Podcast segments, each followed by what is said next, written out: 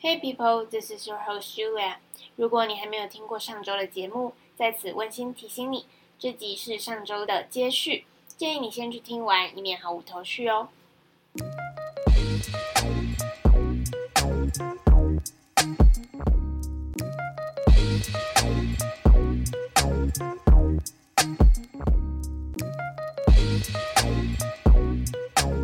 我自己好像在交友方面没有没有遇到什么太大的困难。我这样讲可能有点欠揍，但是但是我几乎我几乎没有在交交友，就是或者是我的交友就是就是你知道找对象或是 dating 的那种那种那种交友，我在这个方面没有遇过太大的困难。对啊，你来我的节目，你来朱两的朋友，然后说。呛虾说：“我交我没有呛 虾，我没有在呛虾。我要强调这一点，我不是在呛虾。对，我我我如果要开节目，应该是三门朋友太多。这就真的有点像在呛虾哦。开谁哦？你你这个你这个也是也是在那个叫什么？就是你明明朋友就很多，还硬要讲没朋友，你这个才比较欠打。那茱莉亚的朋友，赶快在底下留言，对，五星留言在底下，五星底下才能留言，去去去那个，对，就讲说茱莉亚，你才你才不是没朋友嘞，那我嘞，我嘞，我嘞，我底下就在那边，哎，记得五星评论，好，讲到哪？那个 dating，yes，对，你在你刚刚在吹嘘说你的交友生活很很轻松的，嗯，没有没有，我没有讲很轻松，你不要这样子。哎，但我刚刚听下来，觉得你用交友软体的经验算是正面的，偏我是我是正面的，对，因为我听到好多故事，就不管是我在其他节目到，或是听我的朋友分享，其实很多都是遇到一些很奇怪的事情。嗯，对。然后我是觉得那些故事蛮有趣的啦，但是如果发生在自己身上，或者发生在好朋友身上，就会不太开心。对，就它不是一个太好的。真的，嗯。但我觉得你刚刚讲就是对对同志来说，或者是对这种多元性别的多多元性向的人来说，呃，交友软体对他们来说真的是一个相对舒服的空间。就是你刚刚讲的，比较不用你不用去还要再去反复确认说这个人到底是不是跟我在同一个频率上面，对，就是在那个性向的这这个频率上。你用字蛮精准的，真的吗？对你讲的都还蛮蛮到位的，因为我有两个很很要好的 gay friend，嗯，对，然后他们也很常跟我分享交友软体的东西。嗯，I see，OK。那我觉得他们的那个用下来的感觉，他们跟我分享也是这个，也是偏正面。对，呃，我会觉得比我之前听到的故事还要再正面一点。虽然他们也是有遇到一些怪事跟哦，你指的是说他们也觉得交友软体是一个先跨过那个确认频率的这件事情，了解了解。没错啊，那我的观察是，我刚刚讲到，就是我的我的我的经验算算比较正面，然后比较没有遇到什么太大的困难。我觉得我不知道是就是根本的原因是什么，但是我对人本身就是蛮敏感的，我算会读空，蛮会读空气的啦，所以我只要遇到不太舒服的，我自然我自我会蛮。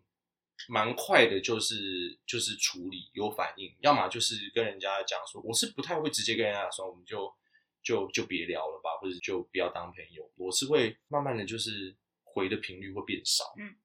然后慢慢的就冷淡掉了。因为绝大部分的人其实当他得得不到足够的回应的时候，他自己就会也不会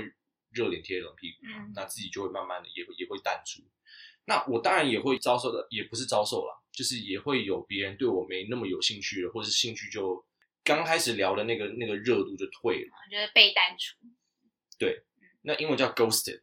就是等于就是不不再回复之后，就有点就是那个人对你来说就是有点变变幽灵了，变鬼了这样子的感觉。对，那我自己的心态算健康啊，就是想说就是呃有来有回嘛，或者是人生本来就是。你如果看作是在列车上的旅人的话，本来就有人上车，有人下车。嗯，我差不多秉持这样子的一个态度吧。别人不跟我交朋友，或者是有冷淡掉了，我也不会特别的觉得生气或是难过，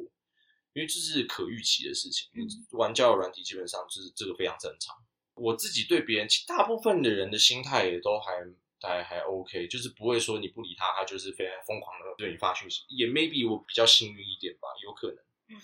对。我觉得可能跟你自己本来的心态，跟你自己的个性也也有关系啊。就是你用起来体验那么好，跟你自己的心态和你的个性是有关的。因为我也有听过几个直男朋友，嗯他们用交友软体，就是希望，因为就觉得在生活中好像交不到、交不太到女性的朋友，有可能是因为出社会了，嗯本来那个圈子就缩得很小，嗯，那他们没有在学生的时期就很很幸运的遇到一个可以适合的对象。对，然后他们出社会之后就也不知道该怎么办，但是又想要，所以他们嗯。就寻求交友软体的管道，但他们用的心很累，就会嗯，觉得，我我觉得可能也跟异性恋的那个市场有关，因为男生太多，女生比较少，啊这也是一个，对啊，但他们用起来是体验都没有到很好，嗯，因为你想讲的这个跟我不是你刚讲的这个跟我想讲的也有一点关系，因为我后来是观察一些直男朋友在使用上面嗯。真的有这个状况，嗯。就是应该真的是男性太多，然后女性偏少，呃，所以女生的选择很多吧，所以很容易自然就是很容易就是会冷淡掉，或者是而且那些直男朋友说真的，因为选项摊开来，选项摊开来之后，嗯，你会发现他们的眼光其实还蛮高的。你说直男朋友的眼光吗，啊，对对嗯。对对，就是呃，他们自己也是也是蛮挑的啦。嗯，对，也不是说我不挑，嗯对，这样这样子好像我男朋友会生气，不会啦，他不会不会，他很可爱，他非常可爱，他超可爱。好，然后对，看到那很多粉红泡泡爱小花，嗯，我很想他，已经一一个多月没见了，所以对，其实虽然离开台湾有点不舍，但是还是很期待回去。嗯，我觉得那几个直男朋友真的是蛮多挫折的，就是用起来，因为我觉得目的性也不太一样，因为我嗯。那时候的心态其实就是交朋友，对。对，所以我没有特别期待说要一定要找到男朋友。呃，所以我就看他们在那边挣扎，或者是还蛮常觉得沮丧或者是挫折，因为他们想要认真的去认识女生，就会发现说，哎，女生好像很容易就是不理他们，嗯或者是呃 maybe 有其他的对象，或者是同时好几个在好几个在聊，或好几个在交往，所以很容易就是他如果没有特别引起对方的兴趣的话，就很容易对方就自然而然就淡出了。对，会有这样子的状况。那可能一方面是就是异性恋有结婚生子的压力吧，所以他会觉得说，就是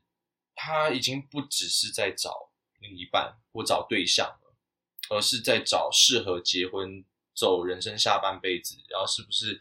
适合共组家庭的对象。那我觉得其实找起来压力就会跟我跟我比起来啊，嗯压力就会大蛮多的。因为对我来讲，我那时候交朋友就是蛮没有压力的，就是人家不理我就算了，然后我我我找到的朋友聊得来，可以一起吃饭，可以一起喝酒，我觉得就就很 OK 了。那我男朋友就是我们相处起来觉得很愉快，会想要长期的相处，然后就觉得我那时候甚至觉得说，因为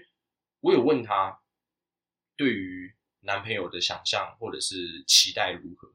他那时候说不知道，因为他没有交过。然后哦，他大我一岁，今年要奔三。我那时候居居然会觉得说，哦，他说不知道，那也 OK 啊，我们相处很愉快，那就继续，就是反正继续到不愉快为止。嗯，对，就就跟你的概念很像，继续到没朋友为止。对，一直要强调这件事情。没有没有，开个玩笑，开个玩笑。对对，就是反正我我当初的想法是很单纯，就是觉得说，反正相处愉快就在一起，那就我们相处到不愉快为止。后来是他，就是反正我试探他，就是愿不愿意在一起嘛，我也没有跟他告白，或者是或者是就说我们在一起吧，也没有这件事情。美国是不是也不走这一套啊？有的会啦，有的会还是会，对，因为我觉得我觉得要看就是 case by case。嗯。对。那我自己的话就是就是我刚刚讲的那样，然后是某一天我问他之后，再隔一阵子，他大概准备好了吧？那也也也借酒助就是壮胆一下，然后反正我们那天两个人在他家喝到微醺，他他就问我说愿不愿意当他的男朋友，那我当然很开心啊，就答应了。对啊，因为相处起来是真的愉快，也很顺。我们这三年中间当然有争吵，有有不愉快，可是就虽然没有到婚姻的约定那么的坚固，可是认定彼此是是男朋友这件事情，其实就会帮助我们能够去度过很多的冲突跟跟不愉快。因为我前面讲嘛，我说愉快的相处，直到不愉快为止。因为如果没有男朋友这个身份，其实遇到不愉快，其实说分就可以分啊。对啊，也不是分啦，就是说不见面或者是不在一起相处，其实是很容易的。嗯，当然，男朋友、女朋友或是男女朋友，你真的吵到要要分手，也不是说那么难的一件事情。而且越到越到后面，婚姻好像也变得不是那么的坚固了。嗯，那我觉得都还是要回到那个关系的本质。呃。这好像有点扯远了。总之，我刚刚讲的那个观察吧，所以就有观察到身边的直男朋友在交友上面有比我想象中还要来得多的困难。嗯，他们所承受的心理压力其实比我想象中还要来得大，非常非常。对哦，还有另外一点就是，其实对于同事来讲，身体界限是真的比较模糊。嗯，而且相对比较没有风险。我指的风险是。不会出人命啊，怀孕嘛？嗯，对对对，不会出人命，要要要 like 刀过，所以要发生亲密肢体关系是相对比异性恋要来的容易很多。嗯，而且你知道爱之语嘛？有五种，对，那其中其中其中的一个人要是那种就是亲密肢体，对他的爱之语如果是亲密肢体的话，就很容易晕船，嗯，就很容易从朋友或者是。一般的相处关系，然后变成会想要变成伴侣关系。嗯，那我好死不死就是肢体接触是我的爱之语啊，所以你是容易晕船的体质。我是没错，我只是觉得说，在同志的交友上面是比较容易在情感上面那个界限会很模糊，就是朋友跟跟跟伴侣之间，对，那。有好有坏啦，坏处就是在在伴侣关系里面会觉得，如果没处理好的话，容易觉得不安全。好处就是你要从陌生人变成有达以上恋人未满的状态，非常的容易。嗯，对。那异性恋的那个感觉隔阂或者是障碍就很多。嗯，不只是暧昧期，我觉得就是这个到底就是。女生到底可不可以碰，或者是到底什么时候可以亲，或者是到底到底可以怎么样？有很多社会规范，还有尊重人家身体界限的这个问题。这样讲的好像男同志有点不太不太尊重彼此身体界限。可是我觉得正因为是同样的性别，所以比较知道说哪里可以碰，哪里不能碰。哦，有对，哎，对我觉得这是这是一点嘛，因为男生真的很不了解女生的身体，真的完全不了解女生身体。就不了解到一个有点智障的程度。对，真的都应该去上课。真的，真的。所以，对啊。可是这这个，我觉得，对啊，整个社会我或者整个教育也也是也也要负一定的责任啦。因为从小就不让不让小男生去去了解这些东西嘛，他就期待你过了一个年纪之后，就是自己要会这样。对，就是一个年纪之前就拼命跟他讲说，你不要管，你不要谈恋爱，你不要去理解，你不要去碰。对你不要去碰这个黄色的东西，然后过了一个年纪，人二十一岁、二十二岁，你大学毕业就拼命问你说你有女朋友了没？你结婚了没？然后结婚之后就拼命问你讲说你什么时候生小孩？你他妈的你有你没有你没有教我这件事情，你怎么期待我会这种？对，对不起，那个观众可能没关系，我可以加黄标。真的哈，好好好好好，你也可以逼掉了，也可以逼掉。就是你怎么会期待一个小朋友就是从来没碰过，然后等到一定的年纪就自动会？嗯，你以为是打怪升级到一定的等级会自动学会那个技能是不是？我觉得 这个是这个期待就是很很很有点过分了。嗯，反正就是刚讲到同性之间会比较清楚，就是哪里可以碰，哪里不能碰。这对这我其实是刚刚才想到的，我以前没有没有没有想到这一点。我也是现在听你讲才想到这一点。嗯，它其实是一个，虽然说生理界限容易模糊，可是相对来讲，它也比较能够去，比较不容易去冒犯到对方。对，嗯，因为男生就是会在女生可以接受到什么程度，这个很没有 sense。嗯，然后反而会有很多的预设立场，那那个预设立场会造成很多的误会。嗯，因为很多，我觉得，我觉得那个误会跟隔阂就是就是这么产生。那对他们来讲是很不容易的一件事情，而且不知道怎么问，因为问了很奇怪嘛。对对，然后就是只能依靠自己本身的经验，或者是这个社社会告诉你的一些事情，还不见得是对的。对，嗯，那有些女生很开放啊，她 OK 啊，嗯那有些这种男生就会被吓到。嗯，有些对，女对哎对，是不是。对，就是女生什么都不懂，也会让人家困扰。但嗯是如果我很开放，就直接跟你说，哎、我这里那里可以摸你，你这样子对我，然后男生反而就说，哎、这女生怎么这样？怎怎么是不是超麻烦的？有没有、超麻烦？我现在就觉得说，嗯，当 gay 好像好像没那么好像没那么糟嘛，也不是没那么糟，我甚至觉得说，嗯，好像比直男要再简单一点。就你，而且你从正面来讲啊，嗯嗯你比较知道怎么样让对方舒服。嗯对，这样男生其实是很不会的，在怎么让女生开心这件事情，嗯真的是需要教，需要很多的沟通。真的嗯，对啊，所以就观察这些，就觉得蛮有蛮有意思，就去想说，哎，到底差在哪里？然后为什么他们就是为什么我的直男朋友会遇到这么多的困难？嗯，还有你刚刚讲的，就是就是软体男生很多，然后女生偏少这件事情，也是也是一个我之前没有想到的点。因为现实当中，它其实有有地区的差别，就像是以美国来讲的话，西岸加州那边是工程师居多，所以男性比较多。对，那在男性比较多、女性比较少的状态下，女性的价值就会高很多，因为工，对不起，我们要物化女性的意思，但是请容我这么这么形容，就是如果以男性为需求方、女性为供给方的这个角度来看的话，呃，我可以说在加州是供，你刚刚说男性是需求方，女性是供给方，所以供不应求。供不应求嗯，对，谢谢。然后东岸相反，嗯因为东呃以纽约来讲的话，纽约是艺术，对，然后金融比较多，所以是女性比男性还要来的多。那这个是属于比较是用供不应求来形容，就是变成女生，呃，变成男生供不应求，这样东岸的话，男生少，女生多。对，哦，对对对对对，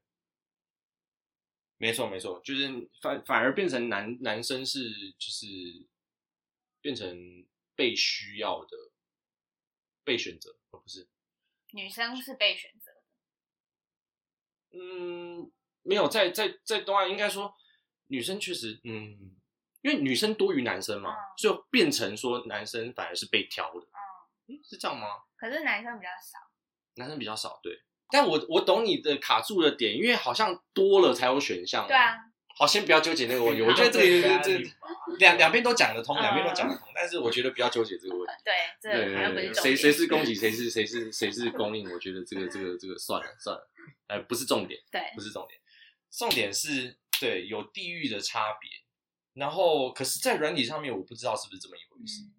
反正就看他们就还蛮挣扎。当然，我也有就是同志朋友也是很挣扎的，嗯不知道他是眼光太高还是怎么样，嗯他的他的要求还蛮多的，也可能他不知道哎、他会被他会能吸引他的对象，可能都有一些特质，那那些特质 maybe 会有一些不太好的不太好的性格吧，就可能比较爱玩啊，比较坏一点嗯之类的，所以他还一直遇不到就是能够能够好好的去给他他需要的关注，能够去疼爱他的人吧。就很多人很多人会以为说，就是同志一定要有就是男性角色跟女性角色，其实不是，嗯就是 maybe 在床上会分，我讲的比较比较白一点，就是嗯。他床上会分，就是因为你知道，就是，你可以直接讲，反正我们这一集势必要黄标。好，就是有一跟零的差别啦。好，这个应该不会太太露骨，就是有一跟零的差，床上是有一跟零的差别。那我不会跟你讲我是一还是零，对你不要问我这一点，对 我不会讲。哎我知道对某些人来说还是浮动的。啊，对，嗯对，没错，对，床上会分，而且还不见得固定。可是，在性格上或是分工上来讲，其实没有必要分，因为很多时候对我来讲，至少以我个人跟我男朋友的关系来讲，我们是还蛮对等的，不会说一个人就是主内，一个人主外，然后或者是谁负责什么东西，就是以传统的男女的分工去去做分工。所以我很多时候在反思反思，就是情侣关系的时候，就算把它放到放回异性恋来看，我也会觉得说，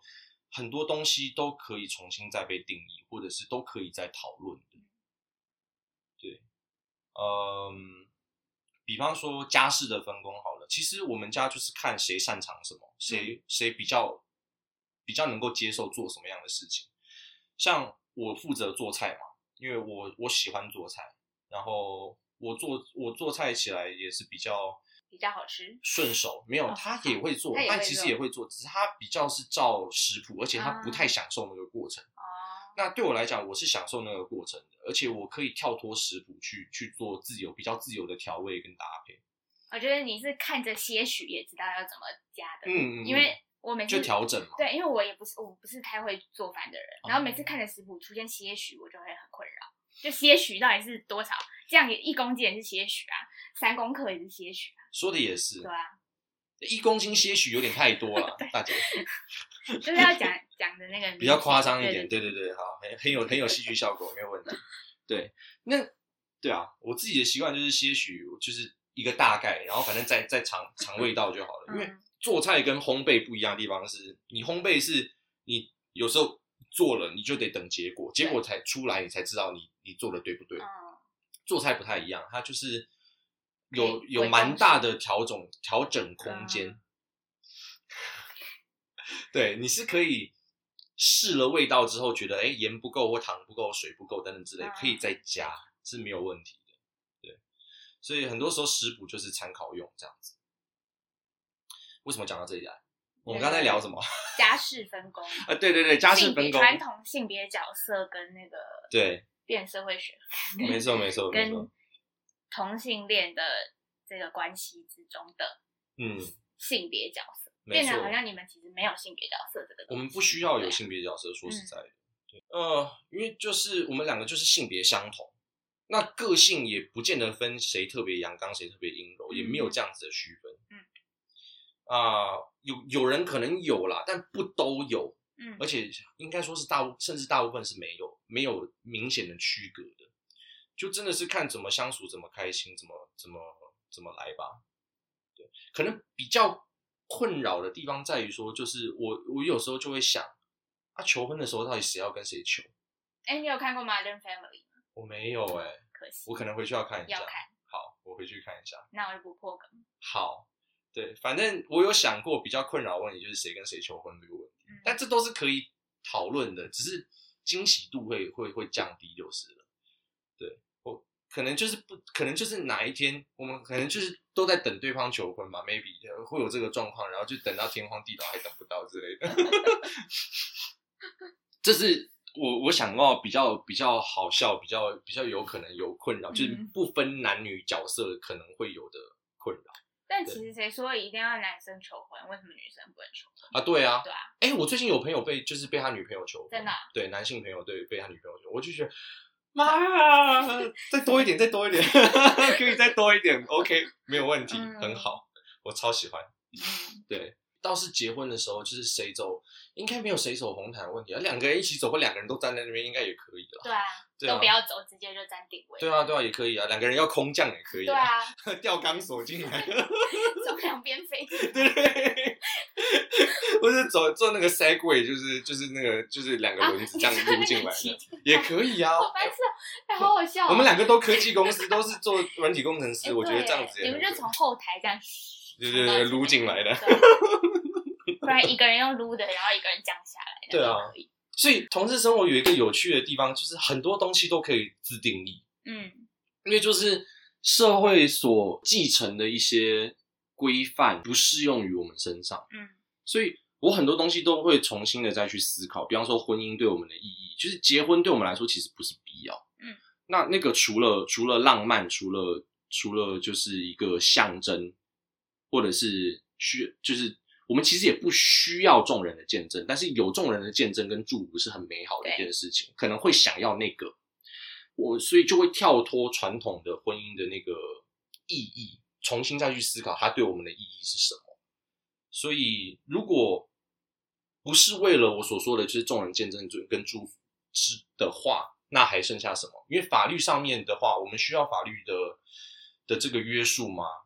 大概只有在就是比方说要签署一些重要的同意书、手术同意书或是之类的，嗯。才 maybe 才会需要那个身份，或者是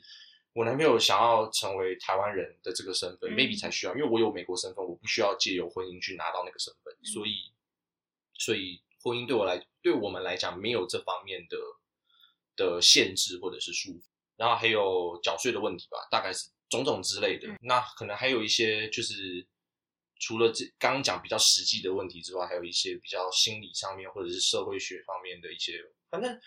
很多东西都是重新想起来就觉得蛮有趣的，因为一般的人不太会去质疑，或者是不会去去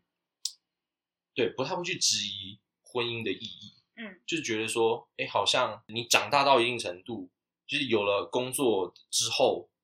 下一步好像就结婚生子了。嗯，就大家就是出生，然后好好长大，学会怎么学会怎么好好说话，然后就是走路等等之类的，然后就开始进学校，然后就是怎么样考考到下一个好的学校，然后考到好的学校就是为了找到好的工作，找到好的工作就是为了要找到好的另一半，对，找到好的另一半就是要找就是要组一个好的家庭，然后就生小孩，把小孩养成就在一个路，就在一个新的路。对，没错，对啊，所以对我们来说，生活不是这样子的话，那它是什么样子？我们就等于我们的画布就是空白。嗯对啊那不像，我觉得对于其他绝大部分人来讲，比较像是他们被给予的不是空白画布，他们被给予的是那个一个剧本，哦，不是哦，他那个叫做那个那个填那个给小朋友那个填颜色的那个画本，哦，就他那个其实就是一你就是要填蓝色，啊对二你就是要填啊，对对对对对，其实那个图案都已经画好了，你只是要把颜色就是照着那个数字要填进去，嗯有点这种感觉啦，可能没有那么绝对，但是我觉得有有一有一点这种对照的差别这样子。当然，对于你们来说，你们也可以自定义，对对，其实没有那么的绝对。那当然也要看家人的接受度，嗯或者是真的你们你们到美国之后也会也会发现说，哎，美国人真的蛮开放的，嗯而且很多事情你们真的会受到文化冲击之后，也还会再逼迫你们去重新的思考嗯很多很多的事情。那婚姻关系肯定也是肯定也是其中的一部分，对啊。那对我们来讲，我自己觉得思考这些问题还蛮有趣的。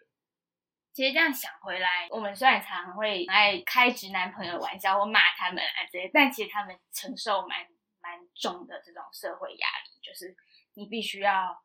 按照这条线走，不然你就是一个出格的人。嗯，对啊，很容易受到社会的批评或者是异样的眼光看待。我对这方面其实有蛮深的体会，我也会觉得说蛮不公平的吧，也不是不公平啊，就会替，嗯，就会觉得说，哎，我如果是直男的话，就是要承受这些，我也觉得好辛苦，嗯，对啊是蛮奇怪的。我反而我自己这关过了，我家人那关过了，同志这个标签对我来说就不再是那么沉重的负担。我反而会觉得我我过得还蛮蛮愉快的，蛮自在的。那我真的现在是没有没有就是婚姻或者是组家庭这方面的压力，就真的还蛮自在的。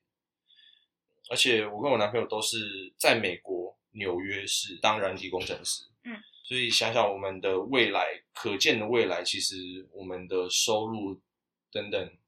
综合考量下来，我们两个会可以过非常非常舒服的生活。嗯，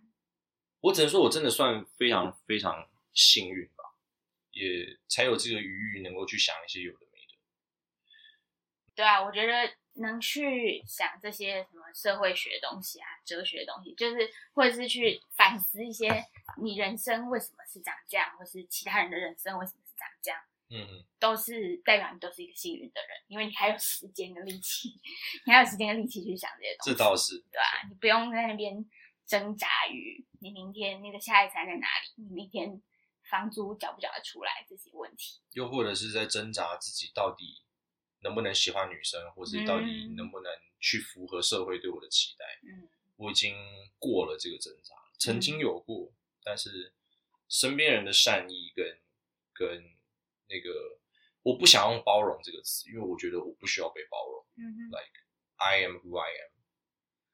但我确实是幸运，因为我我不觉得我爸妈对我的接受是一个理所当然的事情，因为我知道很多的家长是不能接受的。那我只能说，我的我的父母对我是真的，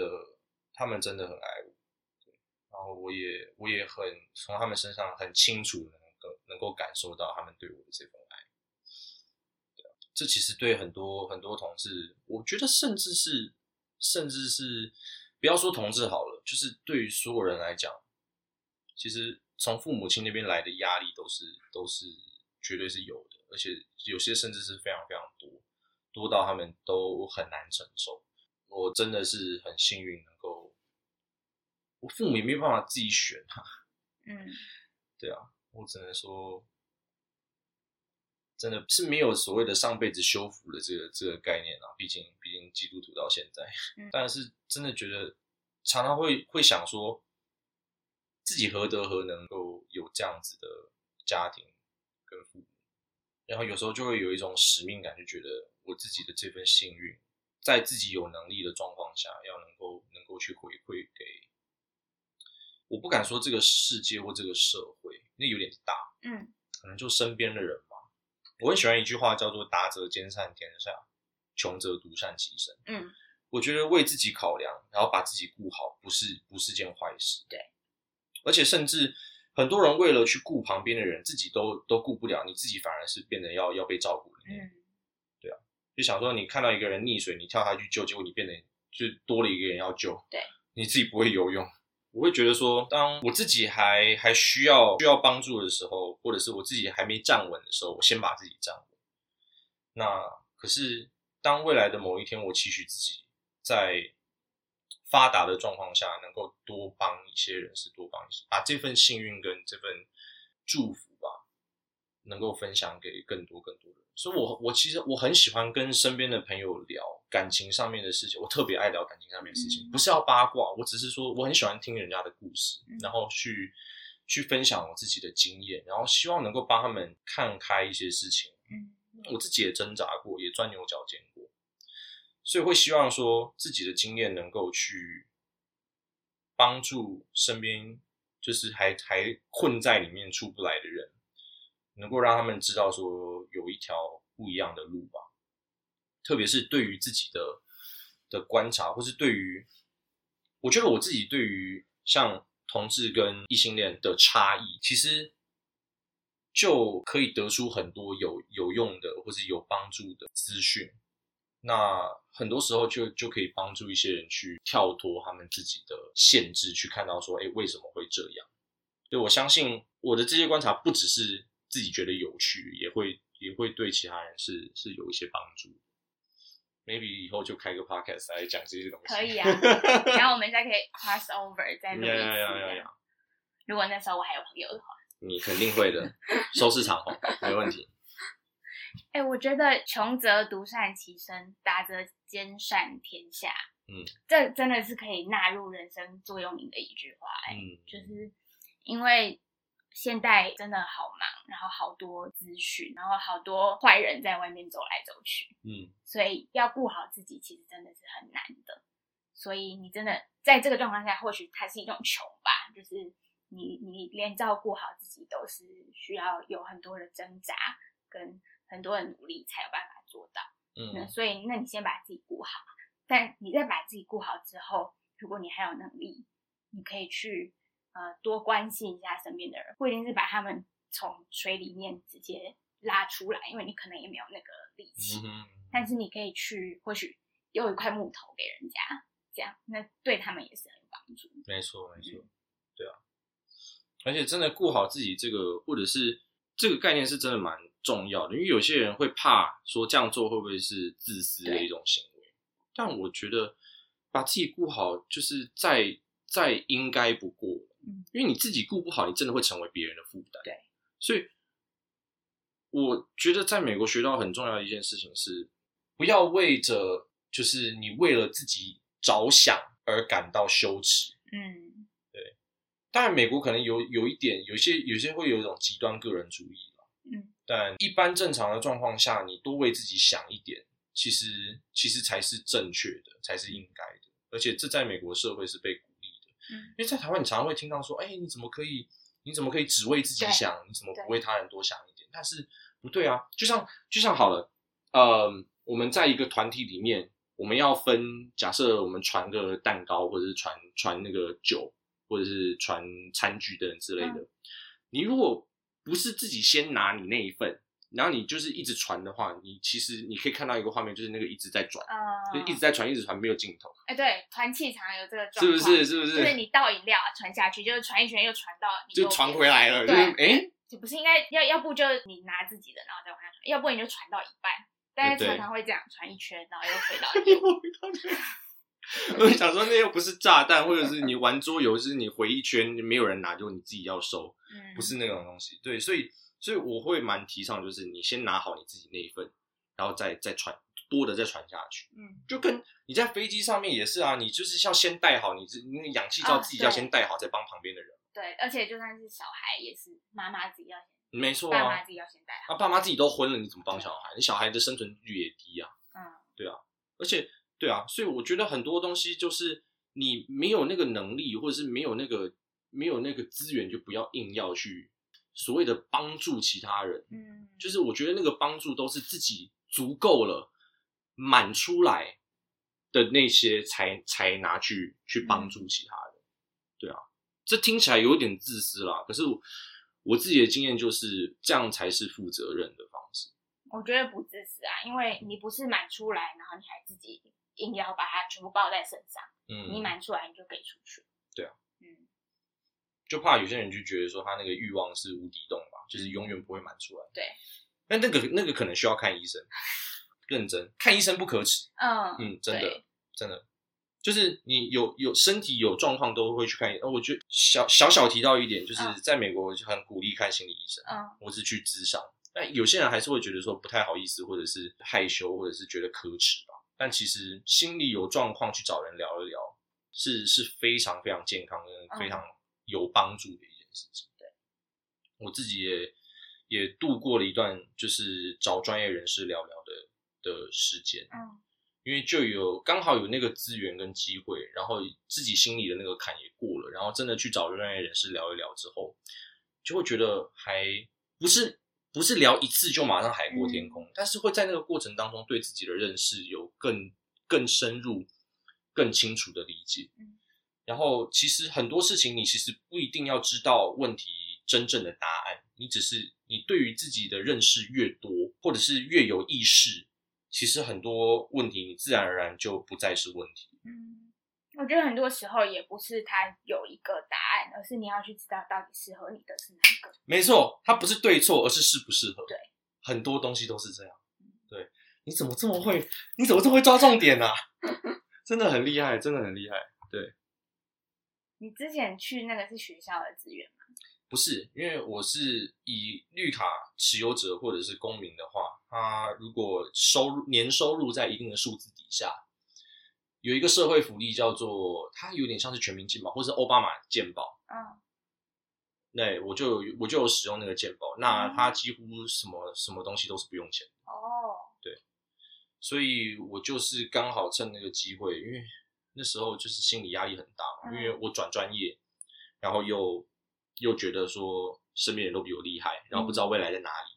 然后那时候就是有一个低成就、低自尊的问题，然后也没有动力，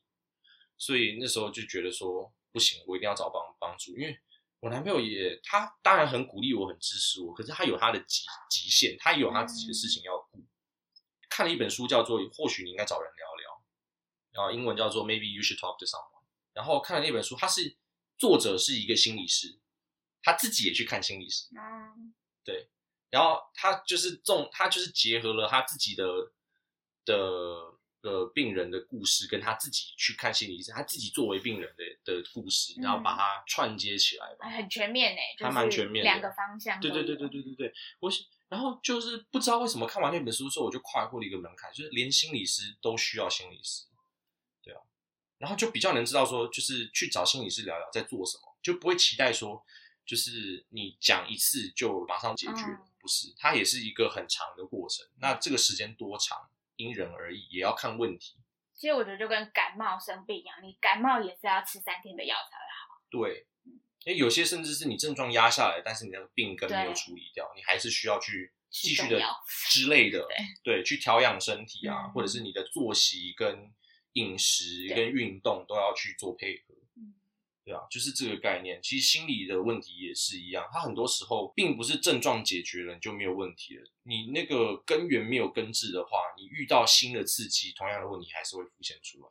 对，有些是你过往的的情绪没有被处理，没有被接住，它就是结冻在那里。嗯，然后有一天就是刺激来的，它稍微融化了一点，那它的情绪反应就释放出来。你没有去处理它，终有一天会回头找上你。对，所以我就觉得那时候决定去看心理师，就是或者决定去咨商，我觉得就是一个蛮蛮正确的决定。对我有时候听别人讲，我能够帮到一定程度，就是有些人被倾听，他就有觉得说问题有有有有缓解，情绪有缓解，然后问题有一些有一些解决，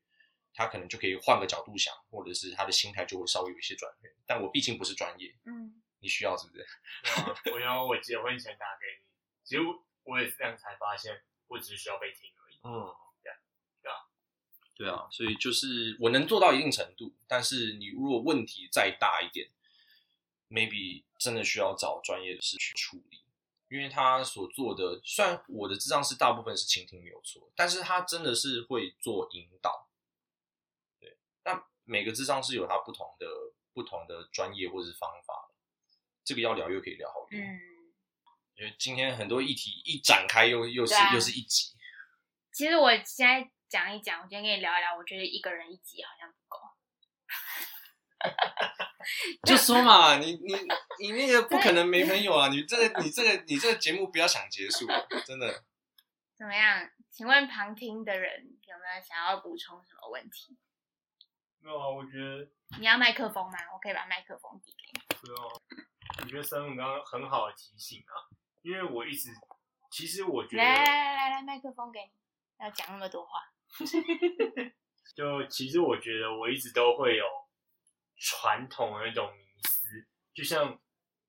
我理性上知道，我看心理医师，甚至我看身体疾病的医师都不是问题，但是我就会有那种传统的氛围，就觉得我不要看医生，那是一种就是 weakness 的的象征。所以像我婚礼前就是，就反正就有很多事情就很不愉快，非常不愉快，像是什么 婚礼前就是什么半夜十二点寄信跟你说，哎、我有事，明天不来了，然后就是那种餐厅位置都定了，你是要怎样？呃，有时候就是真的积压到受不了，那那个时候就是我打电话给 Simon，然后然后就跟他抱怨这些问题。然后我记得 Simon 那时候问我一个，问我一句话，就说：“那我可以怎么样帮你？”那时候我才发现，我讲完其实所有问题都解决了，所以我才 realize 到，就是有一个人倾听其实是是何等的重要。好的，感谢我们直男代表。其实标签贴上去。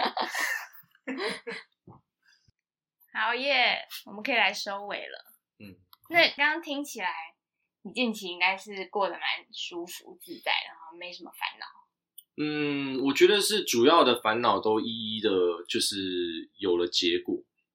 就像我转专业之后的那个低自尊，我觉得在智商之后，还有在实习的过程当中，慢慢累积了一些，就智商帮我化疏解了一些心结，也让自对我让我对自己有更多的认识。然后实际上的解决应该是我在接了比较多的专案，自己做的一些小专案，或者是甚至有些是有钱的，还有实习方面累积的一些成就，小小的成就，它不是很大的东西，但是这些东西有还有来自他人的肯定，再加上最近呃拿到正式的工作工作的机会，那对我来讲，它就是我这段时间的努力跟挣扎，呃，有了一个比较确定的结果。它真的就是还蛮关键的，在拿到这个工作机会之前，很多事情不敢去想象，不敢去做，就对于未来是一个很不确定，